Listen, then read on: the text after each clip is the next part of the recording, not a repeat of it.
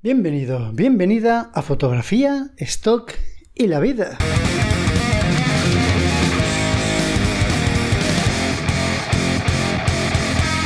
¿Qué tal? ¿Cómo estamos? Perdonadme, lo primero, por eh, el retraso que llevo con, los podcasts, porque me estáis notando muy relajado y así es. y mm, pues nada, eso, que... Sabéis que al principio, bueno, este podcast lo empecé en enero, por lo cual ya llevo un año con él y me lo planteé como dos, dos podcasts semanales, uno el lunes y otro el jueves. Y lo he mantenido, pues yo creo que el 90% del año. Eh, ha habido momentos complicados por circunstancias y tal que ha sido imposible, pero oye, cada semana estaba ahí con mis dos programas, ta, ta, ta, muy bien. Así que si falla de vez en cuando no me lo tengáis en cuenta, y no pensáis que es que este podcast desaparece ni nada parecido porque, porque esto sigue adelante. Lo que pasa es que, bueno, pues la vida va cambiando, va dando vueltas y nos va afectando en todo. Entonces es lo que pasa. ¿Por qué estoy estos días más relajado o estoy publicando menos? Bueno, como sabréis algunos, me he venido a, a Tailandia una temporada, una temporada indeterminada. Y, precisamente por eso, pues quería hacer un podcast sobre, sobre ello. Como siempre digo, lo de la vida es por algo, para poder hablar de estas cosas y, otras. Entonces me gustaría compartir con vosotros pues, pues toda esta experiencia que para mí está siendo muy importante. Y para todos los que no me conozcáis, no me sigáis, no, no sepáis de qué va este, este podcast, pues bueno, para, para dar un poco mi visión de lo que es vivir en Tailandia, un poco como no me gusta la, frase esta de nómada digital. O sea, nómada digital. Pues de alguien que está viajando por el mundo y, para un tiempo aquí en, en Tailandia mientras realiza su trabajo de toda la vida en casa, en este caso en España. Creo que va a ser un podcast largo porque tengo muchas cosas que contar. Eh, llevo aquí, no sé si tres semanas o así, y durante estas tres semanas he querido hacer varios episodios eh, hablando de ciertas cosas, ¿no? Pero hoy comiendo digo, ah, pues qué, coño, voy a, voy a contar toda la movida del tirón y para que la gente que quiera viajar a Tailandia pues le pueda servir de algo. Bien, empezando por el principio, no me voy a ir demasiado atrás, no os preocupéis. Pero bueno, por mil cambios desde 2019, antes de la pandemia, mi vida ha empezado a, dar mil cambios y no para, no para, no para. Y por circunstancias de la vida, en agosto me dije que, bueno, estuve buscando piso en Valencia, en España, que es donde vivo. Era todo muy caro. La vida empezaba un poco a carecer de sentido. Eh, pagar tantísimo dinero por un piso y dejarte prácticamente el sueldo en piso, gastos disculpad que hay una moto aquí abajo, pues eso, gastar todo el sueldo en el piso, en gastos y, que tu vida se convierta en ir a trabajar, volver a casa, ir a trabajar, volver a casa, eso para mí no tiene ningún puto sentido. He estado muchos años haciendo eso, eh, bueno, ha habido muchas variaciones, ¿no? No ha sido una vida plana ni mucho menos, pero eh, me he visto que estaba sin, no tenía casa, no tengo hijos, estaba sin pareja, mm, me sentía con libertad total. Y hablando con una amiga un día, pues llegué a la conclusión de que, coño, ¿qué coño? Voy a irme, o sea, voy a aprovechar que no tengo ninguna atadura y que la crisis esta del coronavirus nos ha dado la oportunidad de darnos cuenta de que realmente se puede trabajar de muchas maneras sin estar en la oficina o sin estar en el trabajo que sea otros trabajos no lo permiten, pero muchos sí. Y a mí la pandemia me ha hecho darme cuenta de esto, de que yo siempre he creído que mi trabajo era muy complicado de hacer desde otro sitio porque trabajo con 3D, con servidores, con archivos muy pesados, bueno, mucho lío, pero realmente sí que he podido. Entonces dije, pues me voy. No voy a explicar por qué hay Tailandia, porque fue un flux más que nada, poco pensamiento, que es lo que recomiendo. Pensar poco y y seguir tu intuición. Así que decidí venirme a Tailandia.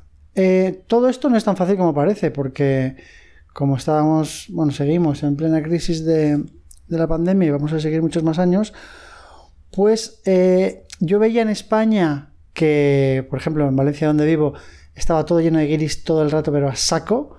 O sea, el verano ha sido brutal. Guiris a, a tropel por todas partes, que no me quejo ni nada, pero eh, me he dado cuenta de que en España no había absolutamente ningún control de la gente para entrar en el país no lo critico, simplemente lo dejo ahí como un dato. Y en contraposición, me gustaría explicar cómo países que en España a veces se les trata como países de tercer mundo, como pueden ser Tailandia o Indonesia, pues tenían y tienen eh, restricciones súper duras para recibir a extranjeros. ¿Por qué? Pues todo por la pandemia, ¿no? Pues por, intentar mantener una población sana y que no se vaya toda la mierda. Estamos hablando de Tailandia, que es un país que vive del, turismo, pero como ningún otro. O sea, es, es, una pasada. España también vive mucho del turismo, pero no es lo mismo y aún así, pues el gobierno decide abrir fronteras para en verano para que las playas españolas se llenen de, de extranjeros gastando dinero y no hay ningún control. Entonces, ¿por qué cuento todo esto? Pues porque para irme yo a Tailandia he tenido que hacer papeleos mil, mogollón de burocracia, a pesar de que eh, las webs que, el gobierno tailandés tenía dispuestas para esto estaban súper curradas. O sea, no fallaban nunca, todo súper bien explicado, tenían vídeos en YouTube ellos mismos explicando el funcionamiento de la web, los documentos, tal. Pero bueno, por cosas de la vida, ha sido, pues ya os digo que he estado casi dos meses con el billete de avión y todo comprado, papeleos arriba abajo, se me agotaba el tiempo con muchos problemas, documentos que estaban mal, muchos problemas. E incluso tres días antes de irme, eh, me llamaron de la embajada en Madrid diciéndome que mi, tema, el tema de mi vacunación estaba mal y que no podía irme. Bueno, un desastre total. Pero al final, pues conseguí solucionarlo todo. Entonces, para todos aquellos, eh, insisto, esta es, mi, esta es mi historia sobre mi viaje, pero me gustaría poder ayudar a todas aquellas personas que están intentando viajar a Tailandia en, pues ahora mismo, estamos en diciembre de 2021, pero no, no sé cómo será esto. Lo mismo irá cambiando, pero lo mismo dentro de un año esto sigue parecido. En fin, da igual cuando escuches esto porque a lo mejor te, te sirve de ayuda. Entonces, al principio Mm, la única opción que yo tenía de venir a Tailandia, bueno, yo no, los españoles y, la mayoría de extranjeros que teníamos para ir a Tailandia y no hacer una cuarentena de 14 días en la habitación de un hotel, que en casi todos estos países puedes hacerlo, tú vas, el aeropuerto, llegas al aeropuerto, llega un taxi que te recoge, te deja en el hotel y te metes ahí 14 días en la habitación. Lo puedes hacer sin ningún problema, con muy poco papeleo, pero ¿quién coño quiere estar 14 puntos días en la habitación de un hotel? O sea, te vuelves loco, ¿sabes? Mm, me parece absurdo. Más aparte, eh, en el caso de Tailandia, no todos los hoteles son válidos para esto. Eh, tienen que ser unos hoteles que tienen un certificado especial del gobierno que se llama SHA Plus, que es un certificado que, bueno, todos los, trabajadores del hotel están vacunados, bueno, que, tienen muchas medidas de, seguridad en cuanto a la higiene, coronavirus, bla, bla, bla. Entonces, pues normalmente estos hoteles son más caros que, que el resto. Entonces, en Tailandia salió un programa que se, llamó eh, Phuket Sandbox. Eh, había más sandbox, creo, pero bueno, yo escogí el de Phuket, que Phuket es una isla al sur de, Tailandia que es súper, súper turística. Entonces, con este programa, tú, mediante ciertos papeleos, podías llegar allí y hacer cuarentena. Al principio eran 14 días, luego cuando yo lo hice eran 7 eh, en la isla, es decir, tú llegabas a la isla y podías salir de la habitación de tu hotel y estar por toda la isla, que es bastante grande, eh, durante 14 o 7 días y luego una vez pasada esa cuarentena, entre comillas, pues ya podías viajar al resto del país. Entonces dije, vale, pues perfecto, vamos a hacer esto porque no quiero estar encerrado en una habitación en Bangkok. Entonces, mm, pues nada, al principio yo empecé todo el papeleo con un programa que se llamaba mm, Certificate of Entry, que es, un, es una web eh, tailandesa, pero que lo gestiona la embajada de cada país. Entonces tú rellenabas ahí todas las movidas, subías los documentos y todo esto llegaba a tu embajada y tu embajada gestionaba si te daba el certificado de entrada o no. Yo porque tuve muchos problemas, bueno, eh, yo pasé, bueno, yo di positivo en COVID, no digo pasé el COVID porque después de comerme mucho la cabeza y bueno, esto es tema para otro podcast, pero yo creo que fui un falso positivo, que no pasé el COVID por mil razones que, tengo. Estuve muy bien, eh, estuve con un montón de gente eh, sin mascarilla en aquella época porque fue al principio y nadie se contagió. Mi novia con la que vivía en aquel momento no se contagió, viviendo con... nadie se contagió. Bueno, fue todo un poco extraño. El caso es que di positivo. Entonces, al dar positivo en España, cuando llega la hora de vacunarte, solo te ponen, si tu vacuna es de dos dosis, solo te ponen una dosis porque has pasado el COVID y según no sé quién, no sé qué organismo, europeo lo que sea, si has pasado el COVID se considera como una dosis de vacuna, ¿no? Entonces a mí me pusieron Pfizer y en vez de ponerme dos dosis me pusieron solo una y en mi carnet de vacunación ponía full dose, pero ponía, en vez de poner dos de dos, ponía una de una. Eh, cuando tienes la. Cuando te tocan dos dosis, pero te ponen solo una, en el carnet de vacunación te pone una de dos, por lo cual no se considera full dose. En mi caso ponía una de una y sí se consideraba full dose, pero al ser Pfizer, que son dos dosis, en Europa no hay ningún problema, pero en Tailandia lo consideraban como que no estaba completa la pauta. Entonces, debido a esto, pues imaginaros el apocalipsis, o sea, muchas movidas. Eh, llamé, a, o sea, llamé a mil sitios en España eh, para intentar que me pusiesen la segunda vacuna, la segunda dosis. No querían ponérmela, era imposible, me decían que no, no, no, que no era, pues eso. Si, no eres una persona de riesgo, una persona mayor, ta, ta, ta, no te la ponen. Entonces yo me encontraba en la, en la o sea, en tierra de nadie, ¿no? no el gobierno tailandés consideraba que no tenía una vacuna, una pauta completa y aquí en Europa sí se consideraba y no podía hacer nada. Yo ya tenía todo comprado y no podía irme. Entonces al final, bueno, conseguí eh, a través de la embajada que, como había pasado el COVID, un certificado de mi médico, que ya ves tú, fui al médico y dile tú a médico, a tu médico de cabecera español que te hagan certificado en inglés. Pues, pues ya sabéis toda la respuesta y las risas, ¿no? Entonces nada, me hizo un certificado de que había pasado el COVID en tal fecha, ta, ta, ta. Luego lo traduje y con toda esta eh, documentación lo envié otra vez de nuevo al, a Tailandia y parece ser que estaba correcto porque entraba dentro del periodo de tiempo, porque así demostraba que había pasado el COVID y entonces en ese caso en Tailandia sí que aceptan que tengas solo una vacuna si has pasado el COVID. Pero el tema de carne de vacunación que he explicado antes eh, no les valía si no tenía además el certificado del médico. Bueno, todo esto eh, os hablo de meses porque luego también hubieron problemas con el seguro médico. Bueno, os voy a explicar. Para poder ir a... Bueno, movidas. Em, la cosa es que el, el Certificate of Entry este ya no está y ahora hay una cosa que se llama el Thailand Pass, que es mucho más sencilla. El Thailand Pass eh, es, un, al final lo que consigues es un QR con el que llegas al aeropuerto y con ese QR vas para adelante y todo perfecto. Pero para poder em, obtener ese Thailand Pass tienes que entrar en, la web de Thailand Pass. Eh, hay varios supuestos en función de tu situación, de si estás vacunado, y si no, de qué país vienes, de mil cosas, ¿no? Entonces, en función de esos supuestos vas rellenando el formulario. Pero lo que hay que tener muy en cuenta para todos aquellos que queráis ir a Tailandia es lo siguiente Tenéis que tener la vacunación completa de la.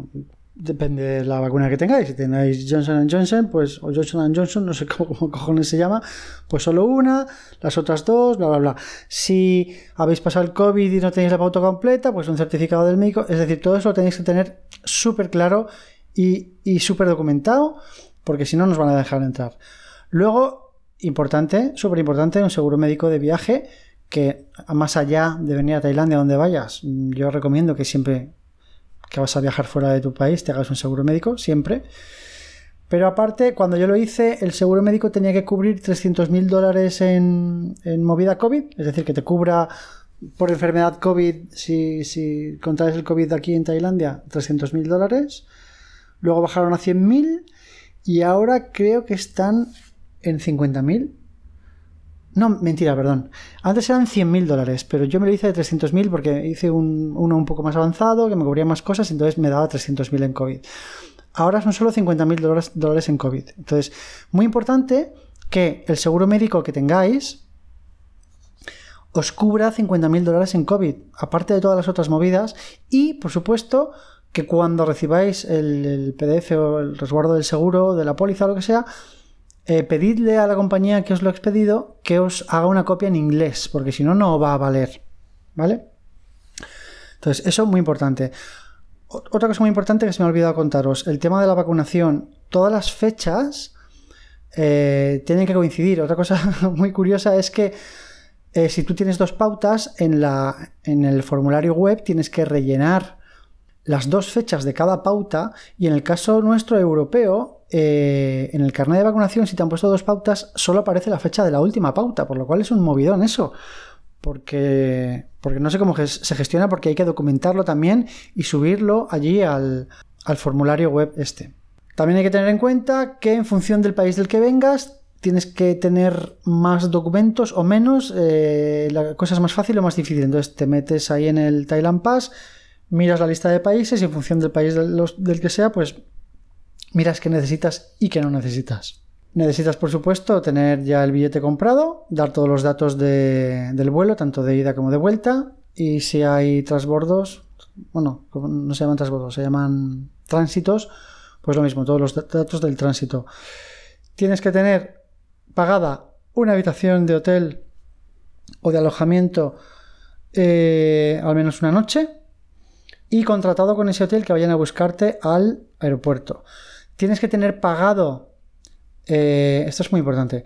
El, hotel tiene que ser Shaplus. Cuando vais a Booking o a cualquier sitio que vais a buscar hoteles en Tailandia, veréis que hay unos que tienen una etiqueta, es como una pegatina, un, loguito, que es Shaplus.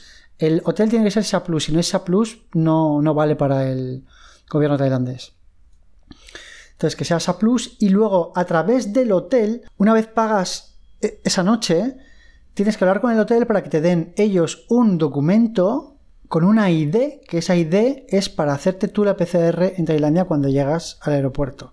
Es decir, el hotel te entrega un documento que tiene un, una ID, un SABA, creo que es un, una ID SABA se llama, y con esa ID SABA tienes que ir a otra web para la PCR en Tailandia, entrar logueándote con esa ID que te ha dado el hotel que está demostrando que tú ya has pagado y que vas a estar ahí una noche. Y a través de ese formulario pagas desde España la PCR y recibes otro documento que es que has pagado esa PCR para cuando llegues al aeropuerto con todas esas documentaciones del hotel, del, de la PCR y tal, puedas hacerte la PCR allí en el aeropuerto.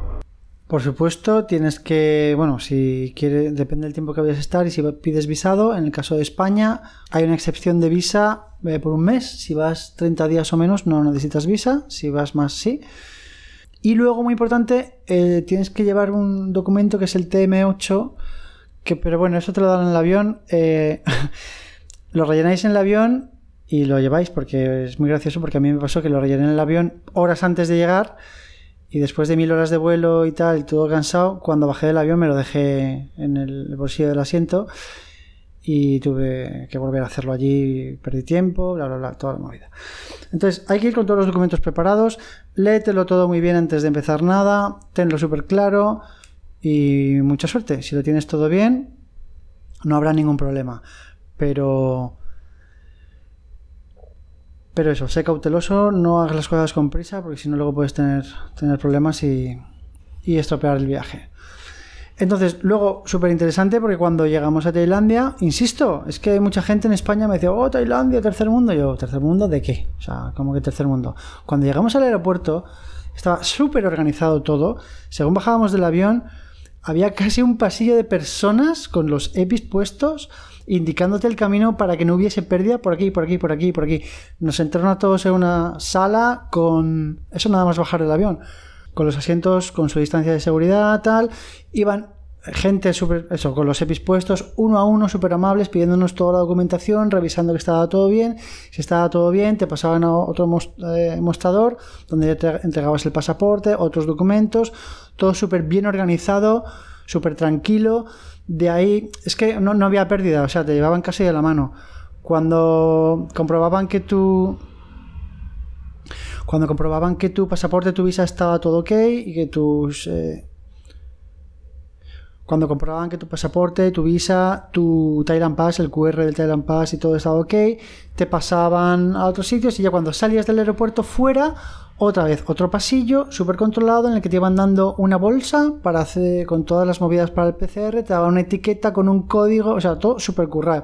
Te daban un, flyer con toda la explicación de cómo funcionaba el tema de la PCR en inglés. Y luego había mogollón de boxes en el hall del aeropuerto en el que llegabas Y, había como cabinas eh, en las que había una persona adentro con su EPI. Aparte de la cabina tenía un, plástico con, con, mangas de estas, como los cuando la gente esto en los laboratorios de alta seguridad de, tratado de virus súper peligrosos que trabajan con unas mangas y unos guantes. Bueno, pues eso. Te hacían la PCR, te daban otra etiquetita. De ahí directamente ellos mismos te buscaban cuál era tu taxi porque tienes que tener un taxi contratado con el con el hotel para directamente del, aeropuerto ir, ir, al hotel, porque hasta que no tengas el resultado de la PCR no puedes salir de la habitación. Todo súper controlado. El taxi me llevó a la habitación. Una vez allí, eh, pues nada, eh, escaneo el QR que me dieron el papelito y entonces a través de ese código y ese, y ese QR, pues veía cuál era la situación de mi PCR. A las 6 horas ya tuve el resultado, que era negativo, así que ya todo muy bien. Como os digo, todo o sea, eh, súper controlado, súper currado, todo muy bien organizado. Nada que ver con, España. Es que no me creo que en España hagan eso para cada persona que entra del extranjero, no me lo creo. Pues aquí sí. Entonces, eso a mí, queréis que no me hizo sentir bastante seguro. Estoy flipando porque llevo ya como 20 minutos hablando y acabo de llegar al hotel, ¿sabes? Entonces, esto se va a hacer muy largo, pero bueno, es lo que hay. Entonces, nada, todo esto para explicar que es complicado entrar en Tailandia, pero si tienes paciencia y obtienes toda la documentación bien, mm, pues puedes hacerlo sin problema y ya, os digo, os hace sentir, a mí al menos, muy seguro el tema del control que tienen para la gente de fuera y bueno, pues te hacen pensar que, pues que aquí se controla la cosa. Luego, eh, aquí en cualquier sitio que entras, cualquier tienda, cualquier establecimiento, cualquier restaurante, un 7-Eleven, lo que sea, en la puerta tienes un termómetro de estos electrónicos y el alcohol, tienes que poner eh, la mano o la, frente en el termómetro y si, si das rojo o lo que sea, o das alta temperatura, no puedes entrar. Entonces, yo qué sé, que en España no hay esto, ¿sabes? Luego aquí va todo el mundo por la calle con mascarilla, que a mí esto siempre me pareció un poco absurdo porque creo que si vas caminando por la calle solo, respirando, que no vas hablando ni nada, y te cruces con alguien, es imposible contagiarle. Pero bueno, aquí todo Dios va con mascarilla, todo el mundo, absolutamente todo el mundo por la calle. En las motos, que aquí hay muchas, es obligatorio ir con mascarilla, que también me parece súper absurdo, pero bueno. Aquí todo Dios va con la mascarilla, incluso ves a Peña en el coche solos con la mascarilla que dices, ¿en serio? Pero bueno, y luego lo bueno que tiene Tailandia es que como no hace frío, todos los restaurantes, bueno, restaurantes así muy modernos que están muy para el turista, pues sí son como los pues como los europeos con todo cerrado y tal, pero en general los restaurantes tailandeses, que hay millones por todas partes, están abiertos. Eh, no es que sean al aire libre, tienen su techo, pero es como que las paredes son. está todo abierto. Eh, no, es que sean ventanas abiertas, sino que está, está todo al aire. Tú te sientes que tienes un, techo por si llueve, pero te sientes que estás al aire libre, entonces el aire corre un montón, entonces a la hora de, comer en un restaurante y quitarte la mascarilla, pues, eh, pues yo me siento muchísimo más seguro y mucho mejor que estando en España con 5 grados en la calle, todos metidos dentro de un restaurante con los cristales empañados. ¿Sabéis lo que os digo, no? Pues eso. Bueno, más allá del COVID, que ya está bien, ¿cómo ha sido mi experiencia en Tailandia? ¿Qué me ha parecido Tailandia? Pues bueno, yo estoy aquí flipando, estoy súper encantado. Eh, ya os digo, vine sin pensar por qué venía aquí, simplemente me voy, donde me voy, me vino Tailandia a la cabeza y allí que me, allí que me vine yo no soy muy así de intuiciones, pero es que he acertado plenamente. Igual que luego me decía la gente, ¿y en Tailandia dónde vas a ir? Bueno, pues voy a Phuket, que es lo que tengo que hacer por el tema de, del sandbox y tal, de la cuarentena. Y luego, pues no tengo ni idea. Entonces me puse a buscar un poco, pero no quería seguir las típicas. ¿Qué ver en Tailandia? Los cinco mejores sitios que ver en Tailandia. Tailandia, paso de estas mierdas, ¿sabes? Porque vamos todos al mismo sitio. Esto parece el corte inglés, paso. Entonces, de lo que vi, de repente vi Chiang Mai, que es una ciudad al norte, la antigua capital al norte del, país, y me llamó lo mismo, no lo pensé mucho, Chiang Mai, hostia, esto me atrae, no sé por qué, y aquí estoy, estoy flipando. Pero bueno, vamos a empezar con Phuket. Phuket es una isla al sur, eh, que está caracterizada por tener unas playas que la flipas, súper paradisíacas, mm, unas playas enormes, muy guays. La isla es muy grande y lo malo que tiene es que es súper turístico. Em, entonces esto tiene muchos, muchas lecturas. Es todo súper turístico, es una isla que vive completamente del turismo y yo llegué eh, pues he llegado ahora en 2021 a finales y es que no había ni Dios. O sea, yo estaba en las playas solo, estaban ristras y ristras de tumbonas y de restaurantes en la playa y todo vacío. Era una cosa un poco extraña. Ibas caminando por la calle y veías mogollón de resorts cerrados, abandonados, eh, mogollón de tiendas abandonadas. Había muchos otros resorts y, hoteles que sí que estaban, bueno, pues los que habían podido sobrevivir, los pobres, y sí que estaban abiertos, pero con poca gente. En el que yo estaba, que era un resort así con muchas como villas independientes, con la piscina y tal, pues no sé si había 20 o 30 villas, éramos, había ocupadas 6 o 7. Era todo muy extraño, ¿no? Porque en general cuando ves fotografías o ves vídeos de, Phuket, de las, playas y tal, lo ves todo petado de gente, que es lo normal en un sitio turístico. Entonces yo vine, he venido en una época un poco extraña que era como fantasmagórica. Entonces, ¿qué pasa con esto? Hay una, la ciudad principal en, en Phuket se llama Patong, que es, a, mi parecer es horrible porque es una ciudad que se ha generado en, en torno al turismo y que la gente que vive allí es gente muy humilde y gente muy pobre que la única manera que encuentra de salir adelante en la vida es pues a través de, ofrecerle al turista lo que quiere, ¿no? Entonces, ¿qué pasa con todas estas cosas que ya sabemos? Pues el tema de las mujeres, el tema de la prostitución y el tema de, si no es prostitución, pues eres una mujer joven, entonces la mentalidad aquí es, vale, mientras seas joven tienes que aprovechar porque puedes ganar mucho dinero fácil, fácil, entre comillas. Yo hablando con una chica de allí le decía, bueno, fácil. Eh, ya me decía que su hermana eh, se dedicaba a eso. Se, pues, se acostaba con, con guiris cada noche, que le daban mogollón de dinero y era súper fácil. Y yo le decía, bueno, fácil, yo es que no lo veo fácil. Me parece que, que tener relaciones sexuales con una persona que es una persona con la que vas a tener relaciones solo por dinero, me parece mm, lo contrario a fácil, me parece una de las cosas más complicadas de la vida, me parece un horror, o sea, un drama total. Y ella le quitaba hierro y decía, no, no, no, pero no, no, no te das cuenta que termina la noche y se ha hecho con 3.000 bats o 5.000 bats, es mucho dinero y es fácil, está muy bien, es una buena vida. Entonces yo no entendía que ella no entendiese que cómo podía considerar una buena vida cuando el trabajo es el que es, ¿no? Pero bueno, entonces, mm, Patón es una ciudad muy orientada a eso, a mí no me gustó nada. Eh, se veía cuando ibas por ahí pues los típicos musculitos blanquitos y rubitos de la mano de tailandesas espectaculares. Y parece ser que esa es la economía que se mueve ahí, básicamente. Eso y pues eso, atracciones turísticas, rollo pues aventura, cosas en el mar, excursiones, este rollo. Pues eso, submarinismo, buceo, tal. Y luego pues los restaurantes y tal. Pero ya os digo que es que estaba todo muy vacío. Entonces, al estar todo muy vacío, se veía claramente la sensación en la calle de que toda esa gente que vive allí, que son de allí, que durante años han basado sus vidas y sus economías en el turismo, ahora como no hay, están como, como lobos. Entonces era... Era un poco desagradable, era triste a la vez. Ah, eh, no, no, no, no, era guay. Luego yo no estaba en la ciudad, yo estaba en, en una playa que, bueno, allí la isla es grande y además no, obviamente no son carreteras todas rectas, es como un laberinto de carreteras para ir de un lugar a otro, entonces aunque te vayas a 20 kilómetros tardas un montón. Y todas esas calles están llenas de, negocios, llenas, llenas, llenas de sitios de masajes, llenas de, restaurantes, llenas de tiendas de souvenirs, de taxis, lavandería, todos los que os podáis imaginar, ¿no? Entonces era muy triste ver como casi todo estaba cerrado y los estaban abiertos cuando veían a un extranjero pasar que éramos muy pocos, pues se veía la desesperación de, hostia, tío, mm, ¿sabes? La desesperación y cómo, pues eso, cómo se te ofrecían. Me pareció bastante horrible. Y luego cuando vas caminando por todo eso, vas viendo todos los resorts, toda la movida, y luego te metes por otras callecitas o detrás, entre la playa, entre la selva y tal, y ves que ellos realmente viven pues en chabolas, o sea, hay como, pues eso, chabolas, Viven, son muy pobres, viven ahí en comunidades con mucha bola. Supongo que habrá gente que tenga su casa normal porque le vaya bien su negocio, lo que sea, pero yo vi muchas cosas de estas medio escondidas entre la selva y las calles.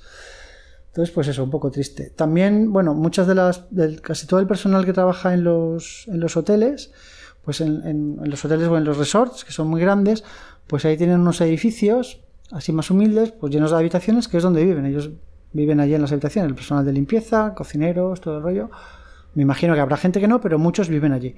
Entonces, al final, su vida es vivir en una habitación así pequeña con sus compañeros de trabajo, trabajar en el resort y no sé si liberar un día, dos a la semana. No sé cómo funciona eso, la verdad. Pero a mí Phuket no me gustó por eso. Obviamente, en cuanto a naturaleza, es flipante. Las playas son flipantes, la selva está por todas partes, la selva se lo come todo y me, me alucinó. Es precioso, pero pues la vida allí es un poco, es bastante dura para la gente, para los nativos y bueno, y es muy complicado. Allí estuve una semana porque al principio ya os conté que por lo del sandbox yo tuve que, pagar una semana en el hotel, que aparte era barato, estaba bien. Y luego por fin llegué a Chiang Mai, que es una ciudad bastante al norte. Cogí un avión para ir de Phuket a Chiang Mai, que tardó dos horas y me costó como 50 euros. Y otra vez, cuando volví al aeropuerto, mogollón de controles de seguridad, mogollón de controles de... Igual que en España tenemos el, típico control de seguridad 1, donde te quitas el cinturón y todas las movidas. Ahí pasé dos iguales en vaciar todas las maletas, sacar los powerbank, el ordenador, no sé qué, qué es esto, qué es lo otro. Dos. Más el, tema del COVID y tal. Bien. Llegué a Chiang Mai. Bueno, no se ha hablado del calor de Phuket, pero os lo podéis imaginar, o sea, horrible. O sea, yo tuve que estar con el aire acondicionado 24/7 eh, para dormir. o sea, si lo quitaba, a los dos minutos moría. Daba igual que fuesen las 4 o las 5 de la mañana. Si a las 4 de la mañana abría, abría las ventanas, o sea, es que entraba un calor que flipas. Y estábamos hablando de... Llegué aquí en noviembre, que es aquí es invierno, o sea, es hemisferio norte. Es tropical, pero vamos, que esto en verano tiene que ser la hostia. Entonces, mucho calor. Cuando llega a Chiang Mai, muchísimo calor también, pero diferente, un poco más normal, digamos. No tan húmedo y más llevadero. Y pues Chiang Mai eh, llevo aquí, no sé cuánto, dos o tres semanas, tres semanas creo. Y para mí está siendo absolutamente flipante. el rollo de la gente no tiene nada que ver. Aquí es como mucho más... Estamos mucho más al norte, es menos turístico. La ciudad es muy turística porque siempre ha tenido mucho turista eh, extranjero porque Tailandia es turística de por sí. Pero aquí la, gente es como más la vida verdadera de Tailandia, ya que en el sur, pues es como si te vas a, a Salau, ¿sabes? o a Torremolinos, que todo gira en torno al turismo. Aquí no, aquí la gente, todo tipo de trabajos, trabajos normales, es una ciudad muy grande donde hay mucho movimiento, pero donde el rollo de la ciudad, la energía, llamadlo como queráis, es súper, súper tranquilo. Es como una sensación de paz aquí, en serio. Eh, yo creo que esta ciudad es más grande que Valencia, porque Valencia para mí no es ni grande ni pequeña, yo soy de Madrid, entonces Valencia no es grande, pero tampoco es pequeña. Pero en Valencia ya yo percibo muchísima más agitación que, aquí. Cuando aquí ves el tráfico y es una locura, porque es una puta locura, esa es otra cosa, ¿no? Vas a cruzar la calle y, bueno, échale horas o, o suicídate. Eh, pero hay movimiento, pero el movimiento es diferente, o sea, se percibe mucha tranquilidad, la gente, yo, no percibo estrés en la gente, la gente, bueno, aparte de que la gente aquí es maravillosa, súper amable, súper, bueno, lo que se dice siempre de los tailandeses, ¿no? Que tienen la gente de la eterna sonrisa, no es que estén siempre con una sonrisa en la cara forzada, sino que es gente mm, alegre, coño. No es de esa peña gris que va por España caminando, mirando al suelo, ¿sabes? Es gente alegre. Eh, Mm, se habla poco inglés y el que se habla para mí es un poco complicado porque me he encontrado gente que habla inglés bien, pero hay otra gente que lo habla más o menos y aparte el acento es súper fuerte y buah, entender el inglés con el acento de aquí es muy complicado porque a veces palabras súper sencillas no las estás entendiendo porque el acento es muy cerrado y, no sé de qué cojones están hablando. Pero bueno, al final te entiendes con todo el mundo. Ya os digo, no sé, eh, hay muy buen rollo. Eh, te, cruzas por la calle con gente, te, sonríes, es todo muy de tarde de domingo, no sé si me entendéis, aunque sea miércoles por la mañana, ¿sabes? Es muy guay. Y nada, estoy descubriendo la ciudad, ya os digo, es muy grande, eh, he pateado como un cabrón, eh, también he ido en moto, he conocido gente, me he movido bastante y aún así me queda muchísimo por conocer. Toda la ciudad está rodeada de una selva enorme que tengo pendiente ir, he ido a otros sitios, pero bueno, ya os comentaré. ¿Y, cómo es vivir aquí? Pues a ver, os voy a hablar primero de los precios. Em, alojamiento. Yo pillé un alojamiento por Booking que, a ver, ahora es temporada alta aquí hasta, hasta abril. Y si te pones a buscar, las cosas mm, no son tan baratas como yo pensaba, ¿no? Tailandia, qué barato. Bueno, no. Ahora casi, si, me pongo, el otro día me puse a buscar por ver si me cambiaba de sitio, buscar algo más barato y tal. Y al menos todo lo que sale en Booking, obviamente habrá apartamentos que tú puedes alquilar como si fueses una persona aquí, pero pues obviamente te piden tus fianzas, tienes que pagar gastos aparte, eh, no puedes estar a lo mejor un mes o dos, lo suyo es larga estancia y por lo que tengo entendido aquí la gente en ese sentido se mueve por Facebook y tal, no, no me han conseguido decir ninguna web específica como Fotocasa o cosas así o Idealista para buscar alquileres. Por lo visto esto funciona más en las redes sociales y tal. Entonces, pues si me meto en esos sitios no voy a entender una mierda porque está todo en tailandés. Así que nada, busqué mi, mi sitio en Booking y estoy en un apartamento que es todo una estancia. Bueno, el, baño es aparte, pero que está de puta madre, soy súper bien, tiene mogollón de luz, no hace calor. El aire acondicionado lo puse los primeros días, ahora estoy funcionando con ventilador y por las noches abro la ventana con la mosquitera y, de puta madre, porque además esta calle es muy tranquila y casi no hay ruido. Y estoy encantado. Entonces, esto me hace pensar. Os estoy metiendo una chapa hoy que no, os lo creéis, ¿eh? pero bueno, es, lo que hay. lo siento, si nos gusta. Em, claro, yo estaba pensando en el piso que yo iba a pillar en Valencia, bla, bla, bla, para vivir mi vida normal. Los precios de allí, que nada decente bajaba de 700 euros, más la luz, más el agua, más el gas, más la comida, más todo.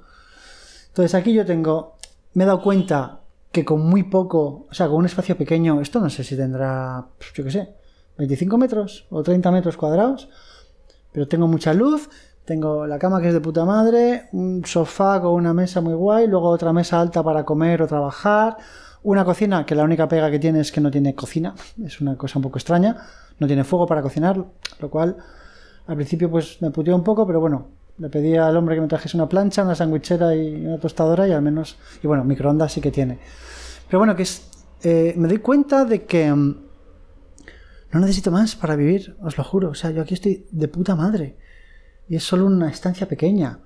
Cuando vuelva a España, pues voy a ver si encuentro algo parecido, porque estamos acostumbrados a casas que si habitaciones, esto no hace, a mí no me hace falta. O sea, es que no me hace falta. Con un sitio para meter la bici ya lo tengo. Entonces, por esto pago al mes 380 euros, que muchos diréis, hostia, qué caro, ¿no? Seguro que hay ciudades en España que es mucho más barato, y es cierto, pero por los 380 euros pago el alquiler que incluye la luz, incluye el agua, incluye la luz y hablo con un, con un aire acondicionado aquí de puta madre que puedo tener encendido el tiempo que quiera y no me van a cobrar más por eso con un internet que es solo para mí, que es hay un modem en la habitación, que cada habitación tiene un modem diferente y el mío va a toda leche, va muy bien, no se ha cortado nunca, me permite trabajar muy bien, así que ningún problema. Y aparte de eso, me limpian la habitación cada día, cada día me traen agua mineral eh, embotellada, cada día me cambian las toallas, cada día me friegan los platos, cada día me traen papel higiénico, cosas de aseo y demás y una vez a la semana me cambian las sábanas, eh, las colchas, las fundas de las almohadas, todo. O sea, estoy como si fuese un marqués, ¿sabes? O sea, no me hace falta nada más por 380 pavos al mes. O sea, 380 lo tengo todo pagado, solo me falta la comida y los gastos que yo tenga de, lo que sea. Comer. Pues se hablaba siempre de que Tailandia es muy barato, que puedes comer por un euro al día en la calle, bla, bla, bla. Eh, la calle está petada de sitios para comer. Hay tantos sitios ambulantes que van con una motito y tienen, bueno, es una motito pequeña, pero que al lado tiene un pedazo carro, que tienen ahí plancha, barbacoa y lo que tú quieras, con mogollón de comida, que veces que están fijos y otras veces van ambulando por ahí, van deambulando por ahí. Y, y aparte de eso hay millones de restaurantes. O sea, grandes, pequeños, de todos los... Hay millones. O sea, aquí en la cultura, por lo que estoy percibiendo de la comida, es primero, puedes comer 24 horas cuando quieras. Aquí no es como en España, hostia, llegas a las 3 y media, no, es que a cerrar la cocina, hasta luego. Ya no puedes comer, te tienes que ir al puto McDonald's o algo de eso. Aquí comes a cualquier hora. Em, tienes todo, bueno, la comida tailandesa mm, es flip, es súper, parece que no, pero es súper variada. O sea, yo no estoy. Pad Thai llevo casi un mes y me he comido dos Pad Thai o tres, no más. Porque hay mucha variedad y me gusta ir descubriendo cosas nuevas y lo voy probando todo. Si, a ver, a mí me gusta el picante y en España muchas veces eh, hay algo de comida que para mí no es nada picante. Yo ya os digo, no soy ni mexicano ni ni marroquí, no, no pertenezco a ninguna cultura de estas que se haya que, te críes con el picante. Me gusta, pero tampoco me, o sea, tampoco es que soporta grandes cantidades de picante. Y cuando yo no noto picante en España y hay gente que me dice, uff, esto pica un montón, pues esa gente les diría, no vayas a Tailandia, ¿vale? Porque aunque pidas aquí sin picante, pica. Y las guindillas forman parte de su... O sea, ellos no usan sal, ellos, ellos ponen guindillas como nosotros ponemos sal, es exactamente lo mismo.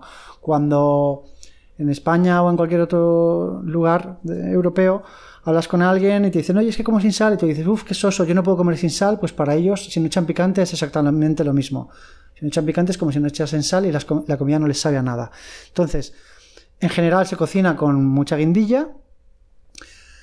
Puedes pedir mm, comida sin guindilla, o sea, puedes pedir sin picante y te lo traen sin picante, según ellos.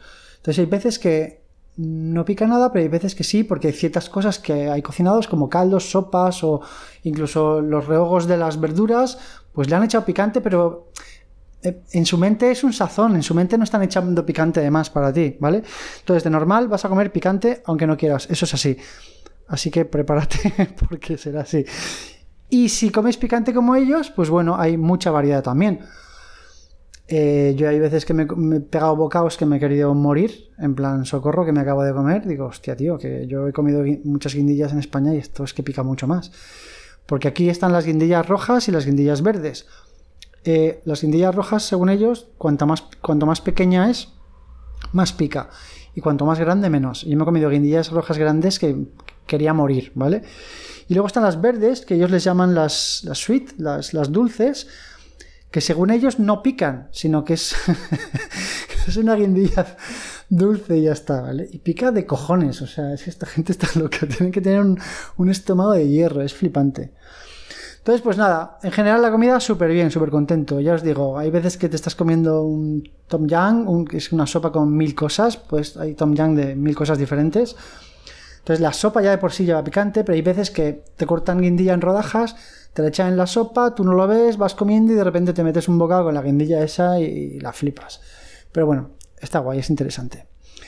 Em, entonces, yo estoy comiendo, no os hablo de puestos en la calle, que también, aparte de los puestos que os he dicho, hay mogollón de mercados, que ahora por el COVID están mucho más restringidos y tal, pero ya os digo, aquí hay muchísima cultura de, de comer, o sea, la comida es una cosa muy importante aquí, me diréis como en todos sitios. No, no, pero aquí se vive mucho alrededor de la comida y alrededor de los mercados de comida y alrededor de comer, comer en, todas partes. En cualquier lugar que vas hay comida. O sea, eh, me fui a, una ciudad del norte con una amiga en moto que era pues atravesar una montaña en la selva durante 200 kilómetros, todo lleno de curvas y precioso, increíble.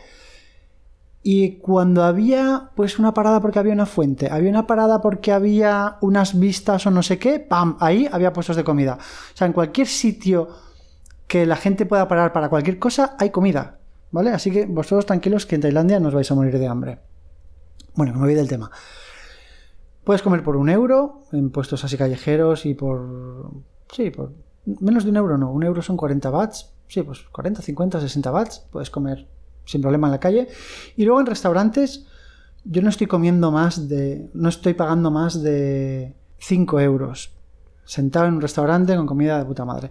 La comida más cara que me he pegado con una amiga que fuimos a un sitio caro y pagué yo toda la cena, me costó 15 euros todo. Con la bebida, nos pusimos hasta el culo los dos, no pedimos postre porque aquí lo del postre. Sí hay postres, pero no sé, en general no veo mucho a la gente comiendo postre. Bueno, pero el caso, que nos pusimos hasta el culo, un sitio muy guay, comida muy buena y me gasté 15 euros. O sea que, muy bien. Yo en general estoy comiendo, comiendo y cenando todos los días fuera. Ya os digo, aquí donde vivo, eh, el, barrio se llama Niman, que es un barrio que, me encanta, súper tranquilo, precioso. Y ya os digo, hay millones de restaurantes, es imposible repetir. Voy probando cada día uno diferente, tanto para comer como para cenar. Y al día, tanto con comida y cena, me estoy dejando unos, unos 7, 8 euros al día. En comer bien, sentado en un restaurante, comida, hay veces que es mejor, hay veces que es peor, pero en general es muy buena comida. Así que esos son mis gastos. A ver, que me gustaría tener una cocina y cocinar. Pues por un lado sí, pero por el otro lado estoy en plan perezoso y me parece bien comer fuera. obviamente si estuviese aquí un año o cosas así, pues supongo que me cansaría de comer fuera todos los días. Pero bueno, a veces también me hago cosas en casa, tengo una sandwichera, me hago mis sándwiches normales, me compro mis, mis noodles que, caliento aquí porque también tengo un, hervidor de agua y tal. Eh, puedes hacerte mil cosas, puedes hacerte sándwiches de todo tipo, eh, compro fruta, compro verdura, eh, me hago mis ensaladas como mis tostadas con aguacate, yo qué sé. Pues, como aquí a veces, ¿no? Pero bien es cierto que no me hago mis lentejas o movidas así. Muchos estaréis pensando que, que es caro, ¿no? Que entre pitos y flautas son unos 700 pavos al mes. Pero es que si lo piensas, por 700 euros al mes eh, tengo todo cubierto. Obviamente puedes hacerlo todo mucho más barato. Eh, yo tengo una amiga aquí que está en un hostel, es tailandesa, pero también está viajando por Tailandia. Entonces está en un hostel lo digo para que veáis que son. que hay cosas muy baratas. Es un hostel que es una habitación compartida. Son. Ellas son dos porque, bueno, eh, normalmente eh, las, mujeres pueden tener habitaciones solo de mujeres, entonces en su caso la, habitación es de cuatro camas, pero son, son dos solo. Y paga. paga dos euros al día por dormir ahí. Que, quiero decir que la opción está, tú en España no puedes dormir en ningún sitio por dos, euros al día, aquí sí, pero ¿qué pasa? Que estás compartiendo habitación, no es tu espacio privado, compartes baño, oye, cada uno lo que quiera, es decir, podéis hacerlo desde dos euros hacia adelante.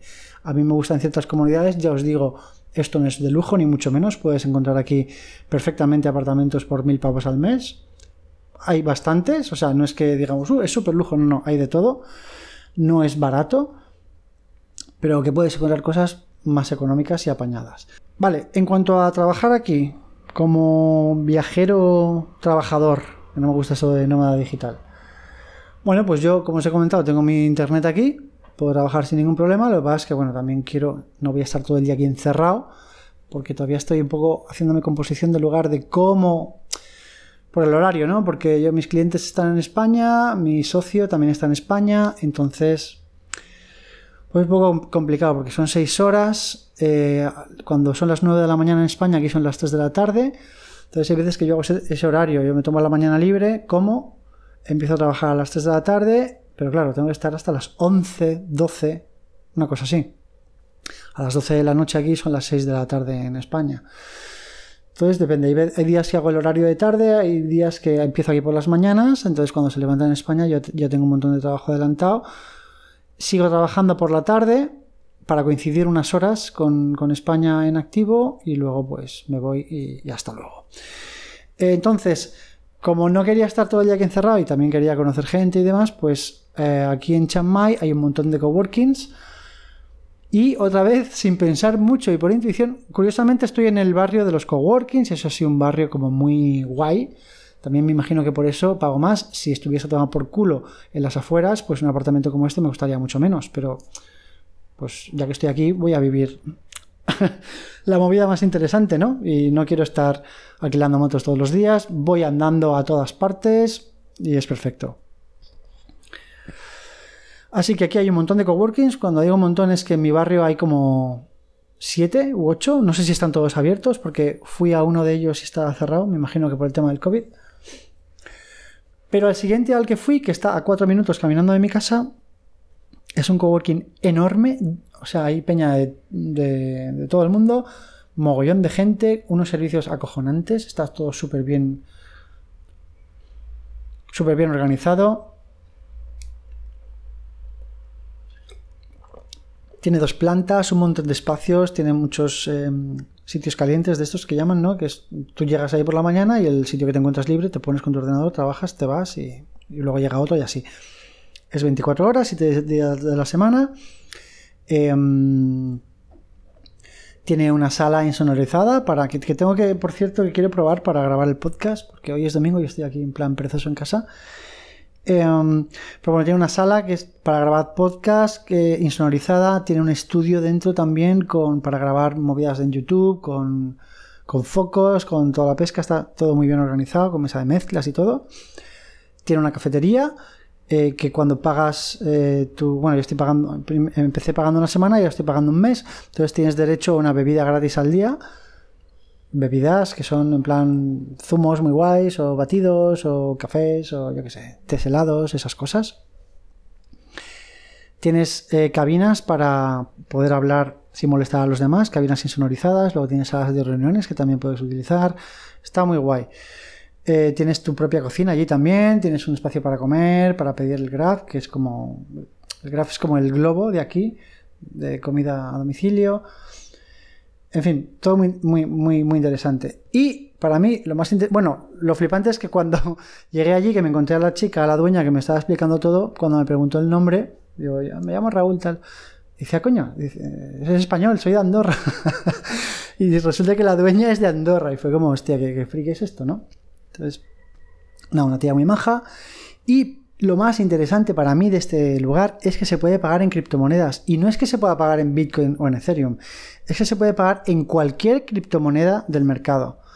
Y bueno, pues eso para mí fue la hostia, porque como sabéis, Mm, yo tengo un mogollón de criptos de eso que os conté del Steam, que, en el que estuve trabajando bastante hace unos años. Tengo bastante dinero ahí. Y es un dinero que a priori tenía parado, que digo, bueno, no como inversión de, uh, lo venderé dentro de mucho tiempo y, tendré más dinero, sino como, ojalá se pueda utilizar esto, ¿no? Que ya os digo que esa es mi, filosofía de las criptomonedas. Poder usarlas para pagar cosas, joder, no para especular con ellas. Entonces, estoy pagando mi coworking con, con mis monedas, con mis criptomonedas Steam. Y no es que perciba que me sale gratis, porque no me sale gratis, pero conseguí bastante dinero a través de mi trabajo allí en, la plataforma de Steam. Entonces, pues nada, es, como un banco que tengo de criptos ahí que me está permitiendo pagar el coworking. Eh, si lo pagases con dinero normal, con dinero fiat, ¿Cuánto costaría? Pues un mes sale a 80 euros con todo lo que os he comentado. Con todos estos servicios y, con todo muy guay. Así que voy allí cuando me da la gana, no voy todos los días, hay días que trabajo en casa. Eh, gente muy maja. En general es un poco más complicado conocer a gente en el coworking, sobre todo cuando hay yo trabajaba también en un coworking en España, donde éramos siempre los mismos, todos los días los mismos, y éramos a lo mejor 15 personas no más, entonces ahí es más fácil conocer gente. Aquí os estoy hablando que a lo mejor hay 40 personas todos los días, que ves a gente, ves a la misma gente todos los días, pero en diferentes lugares, la gente va cambiando mucho, es como, uh, se mueve todo mucho, ¿no?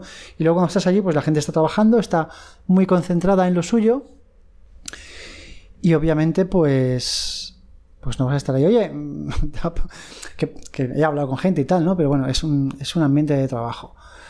Eh, también organizan eventos, entonces yo todavía no he asistido a ninguno, pues iré a alguno de ellos a ver, pues a conocer gente allí y a ver qué, qué se mueve. Entonces, resumen, ¿cómo veo Chiang en este caso para trabajar, para cambiar de aires, para trabajar en otro sitio? Pues ya os digo, una ciudad de primer mundo completamente, súper civilizada, eh, tienes todo lo que puedas necesitar, todo tipo de servicios, una ciudad muy tranquila, gente maravillosa, todo muy amable, ¿sabes? Todo muy sencillo, fácil, es como la filosofía esta de la vida ya es suficientemente complicada y cabrona, no la compliques tú más, ¿sabes? Vamos a hacerlo fácil todo, vamos a hacerlo sencillo, pues aquí percibo esto, ¿sabes? Como Vamos a hacer las cosas tranquilas, vamos a pasarlo bien y a vivir y a disfrutar de la vida y ya está. Así que para mí una muy buena opción, ya os digo, puedes trabajar desde tu hotel, desde donde quieras, porque aquí internet va muy bien, o puedes trabajar desde un coworking que hay varios. Ya os digo, el coworking, para que veáis la conexión que tiene, os digo que en hora punta hay 40 personas ahí o más, todos tirando de internet, y yo trabajo en remoto, haciendo 3D. O sea, yo me meto en mi ordenador de. en mi workstation de, España, con mi portátil de aquí, y es que trabajo a tiempo real, reproduzco vídeos allí, todo, eh, edito vídeos en After Effects allí en España desde aquí, y va a tiempo real, internet va brutal. Así que por eso, ningún problema. Y bueno, no sé qué más contaros, supongo que os iré actualizando. Eh, esta es una de las razones por las que. por las que no estoy haciendo muchos podcasts, porque estoy viviendo mucho esto, estoy poco tiempo parado. Estoy yo trabajando o, pues eso, conociendo la ciudad, conociendo gente, yéndome a sitios, tal. Entonces, cuando llego a casa o estoy un poco reventado, me pongo alguna serie o algo y, a la cama. Entonces, disculpadme, intentaré de verdad ponerme al día con al menos mínimo uno a la semana. Ojalá pueda, pueda hacer dos, pero mínimo uno. Cualquier pregunta que me queráis hacer sobre Tailandia, a ver, yo es que no, no es que sea ningún experto, ni mucho menos. Simplemente, pues estoy contando lo que estoy conociendo, lo que estoy aprendiendo aquí. Si alguno pasáis por aquí, no me jodáis, pegadme un toque, ya sabéis cómo, en Instagram o en Telegram, Raúl-Valcárcel, y nos echamos unas cervezas y yo qué sé, y nos conocemos. Cualquier duda que tengáis, lo mismo, me, decís y yo os, os la intentaré resolver. Como siempre, gracias por escucharme, gracias por llegar hasta el final, un fuerte abrazo y hasta pronto.